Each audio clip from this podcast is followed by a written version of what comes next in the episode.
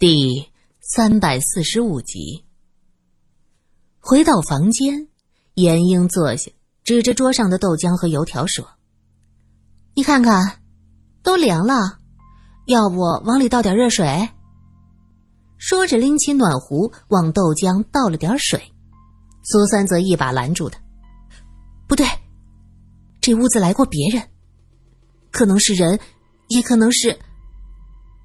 他走到门前，一点点的搜索，伸手拈起一个什么东西，举着对严英说道：“你看看，这是什么？”他指尖是一个黑色椭圆形的小圆粒。这什么呀？苏三接过来，仔仔细细的看着，呀，怎么还是软的？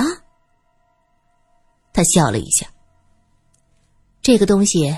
干燥之后叫做夜明砂，是一味中药，具有清肝明目的效果。严英皱着眉：“我学的是西医，又不懂中医，这玩意儿到底是干什么的呀？”说白了，这就是蝙蝠的粪便。啊！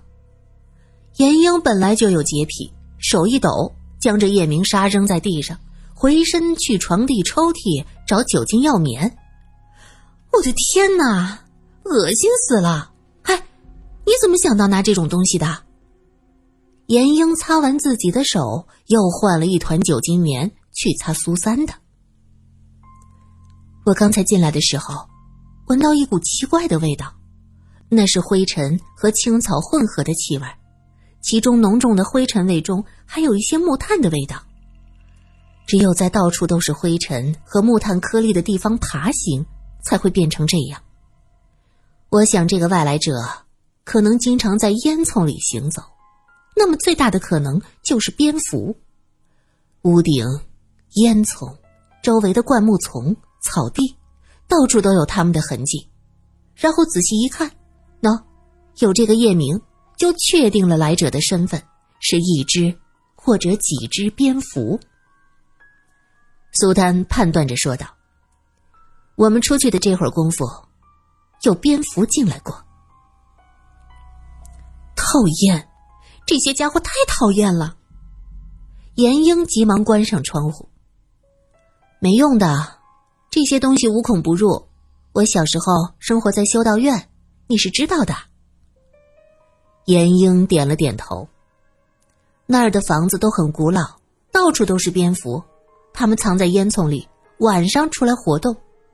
有一天大雨之后啊，我在灌木丛捡到一只受伤的小蝙蝠，它就像刚刚出生的老鼠这么大，翅膀有些撕裂，还流了血呢。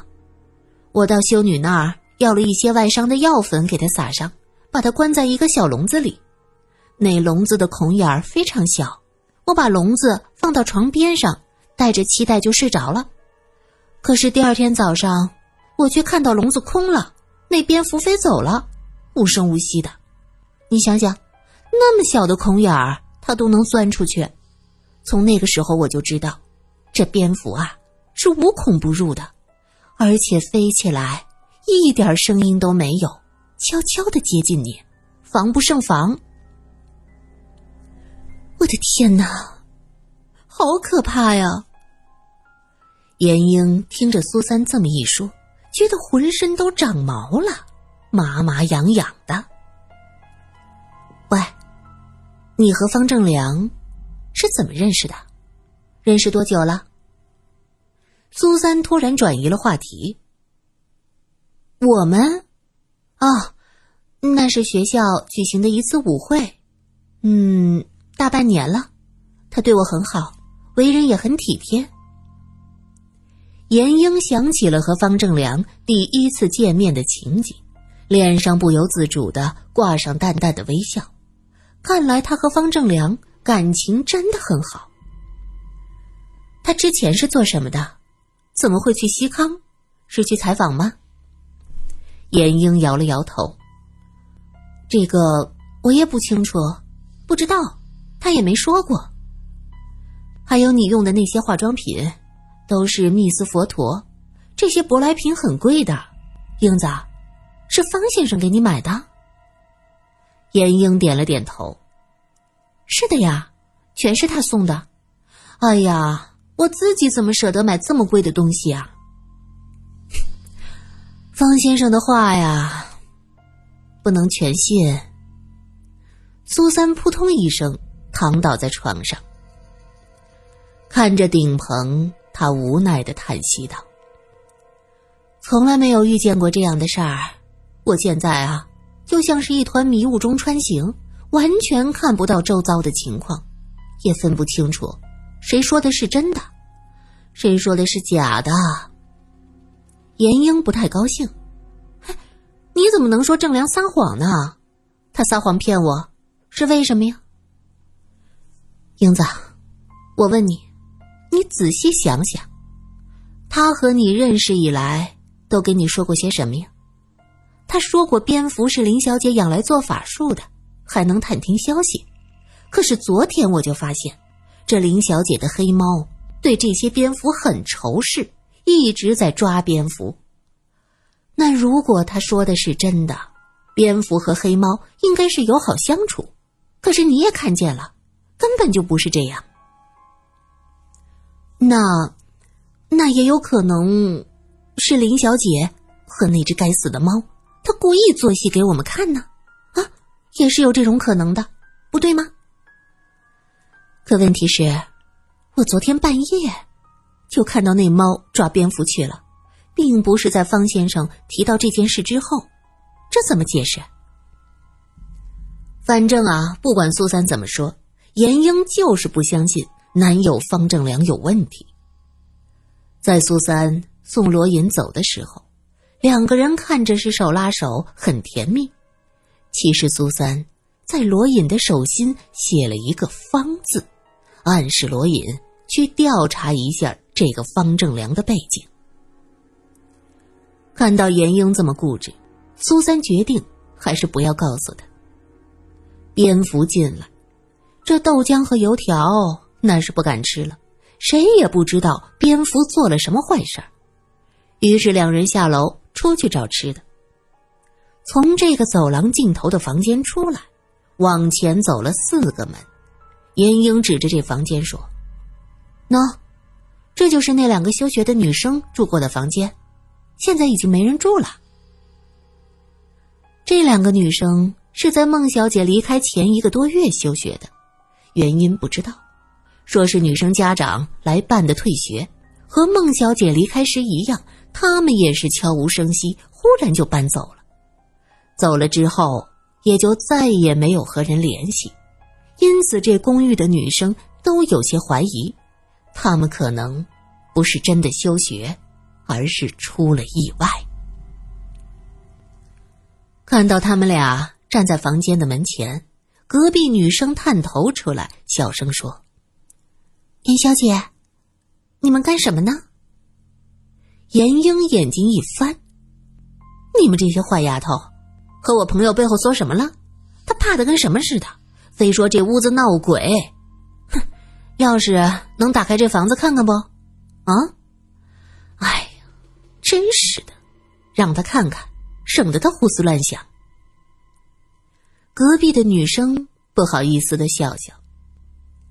这可不能赖我，是他们说咱们楼古怪的，我倒是不怕。我觉得小雅他们就是休学了，哪里有这么多鬼啊神啊的？对呀，严英点头。那女生想了想说：“其实，小雅走得很仓促，她的书包还在我这儿，没带走呢。”严英看看苏三，什么？书包？你过去怎么不说呀？哎呦，当时大家议论纷纷的，我怕惹出什么麻烦，就没拿出来。这样吧，严小姐，交给你好了。我看你的朋友和警察蛮熟的，总比放在我这妥当呀。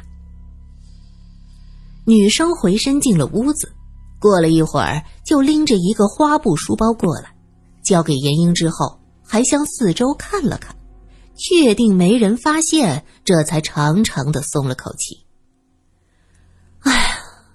我这些天老是做梦，我梦见小雅结婚了，还要生孩子。哎呦，我真是越想越害怕。严小姐，麻烦你把这个交给警察吧，我是不敢留着了。你可千万别说是我给你的，你是助教，没有人会怀疑你。我是学生，人言可畏，我害怕。说着，就急忙关上了门。严英手里拎着书包，他掂了掂，哎，这里边还有东西。这人怎么回事啊？突然就交这么个东西给我，我们要送到警局去吗？先吃饭吧，吃完饭再想办法。苏三心想，这个女生也许知道些什么，在昨天看到康先生的人皮之后，就开始害怕了，这才把这书包给交了出来。这两个休学的女生和康先生的死。能有什么关系呢？两个人找了个看着干净的早点摊子坐下，点了豆腐脑和炸糕。严英将那花书包打开，发现里边是几本书。他拿出来翻翻，没什么异样，也就是如果有异常，那这女生一定会急着把这东西交出去，是不敢隐瞒这么久的。苏三捡起一本书，翻了一下，这本书是解剖学，前面几页是彩色的图片，上面有着体格、血管和神经的分布图。苏三大致看了一下，突然指着其中的一个彩页问：“英子，你看看，这是什么？”苏三说的是一张人体器官的彩图，在下腹的一个器官上。有一个铅笔画的小人。严英拿过这本书，惊讶的说道：“这，这是子宫。”苏三惊道：“在这里画一个小孩，是暗示什么？难道说怀孕？未必是暗示啊，可能是上课无聊画着玩呢。”严英觉得这不算什么。不对。你还记得林小姐怎么说吗？她说是魔鬼走进了这儿，她当时就是捂着肚子的。苏三终于明白林小姐那个动作暗示着什么，她的意思是说，这两个女生怀孕了。怀孕，一个房间住着的两个人都怀孕，这怎么可能？这太巧合了。严英还是觉得这事儿太过匪夷所思，可能性不大。那个女生告诉我，她亲眼看到有蝙蝠人走进了那个房间。大概过了一段时间，这俩女生就休学了，这不是太巧合了吗？你的意思是说，这两个女生是因为那个所谓的蝙蝠人怀孕，然后不得不休学的？严英瞪大了眼睛。接着，他看着周围没人发现他们对话，用极小的声音说：“你认为那个蝙蝠人是谁？是康先生，还是说真的是蝙蝠成精了？如果是康先生，这两个女生不会认不出他吧？再说了，他有这么大胆子吗？在女生宿舍和孟小姐偶尔约会，还能掩人耳目，这种明目张胆的进入别人房间，这……”这也太明目张胆了。我觉得，这不像康先生的所作所为。他这个人我还算了解，挺要面子的，就这样闯进女生房间，这要是被人发现，吵嚷起来，他怎么做人呐？严英连连摇头，认为这事儿是不可能的。在夜晚，能随意出入房间的就只有蝙蝠。假如蝙蝠是带着药物进去的。两个女生已经被麻醉了呢，这样康学儒穿着奇怪的服装再进去，就能为所欲为了。可是这蝙蝠怎么会听他的话？又不是他养的。再说了，孟小姐那边怎么办？我可不相信她能乖乖的让康先生到别的女人的房间去。用迷药迷倒两个和迷倒三个有什么区别？孟小姐走得匆忙，那箱子东西都落下了。英子，你不觉得这和那两个女生很像吗？忽然找个借口就走了，都来不及和相熟的人告别。假如这两个女生遇到的情况是真的，她们俩都怀孕了，那孟小姐有没有可能也是怀孕，所以才走了？她怀孕？严英听到这儿，猛地想起了一件事儿。你这么一说，我倒真想起来了，在孟小姐离开之前，大约十多天吧，她曾经让我帮她个忙，也就是帮她指导一下学生的实验。其实那个实验很简单，就是青蛙的麻醉。她教低年级，要做青蛙的麻醉试验。他说自己身体不好，见到血会晕，没办法完成实验。我当时还想着啊，原来这人过去不晕血呀。身体不好的时候还会晕血。哦，现在想起来，这倒真像是怀孕。实验的时候要用到乙米，还有血腥味儿，这孕妇会很忌讳吧？就在这时，他们俩的豆腐脑已经端上了，两个人开始专心的吃饭。快尝尝，这种麻辣豆花是特产，味道和一般的不一样。严英介绍着，麻辣豆花里加了酸豇豆、小黄辣椒和青菜，吃起来是酸辣香甜。刚吃上几口，苏三的脑门就起了一层薄汗。苏三被小黄米辣椒辣得嘶嘶啦啦，嘴里说着：“哎呀，这辣的真痛快！这里的辣椒是真好吃。我这配料里……”还加了芽菜，两位可吃出来了？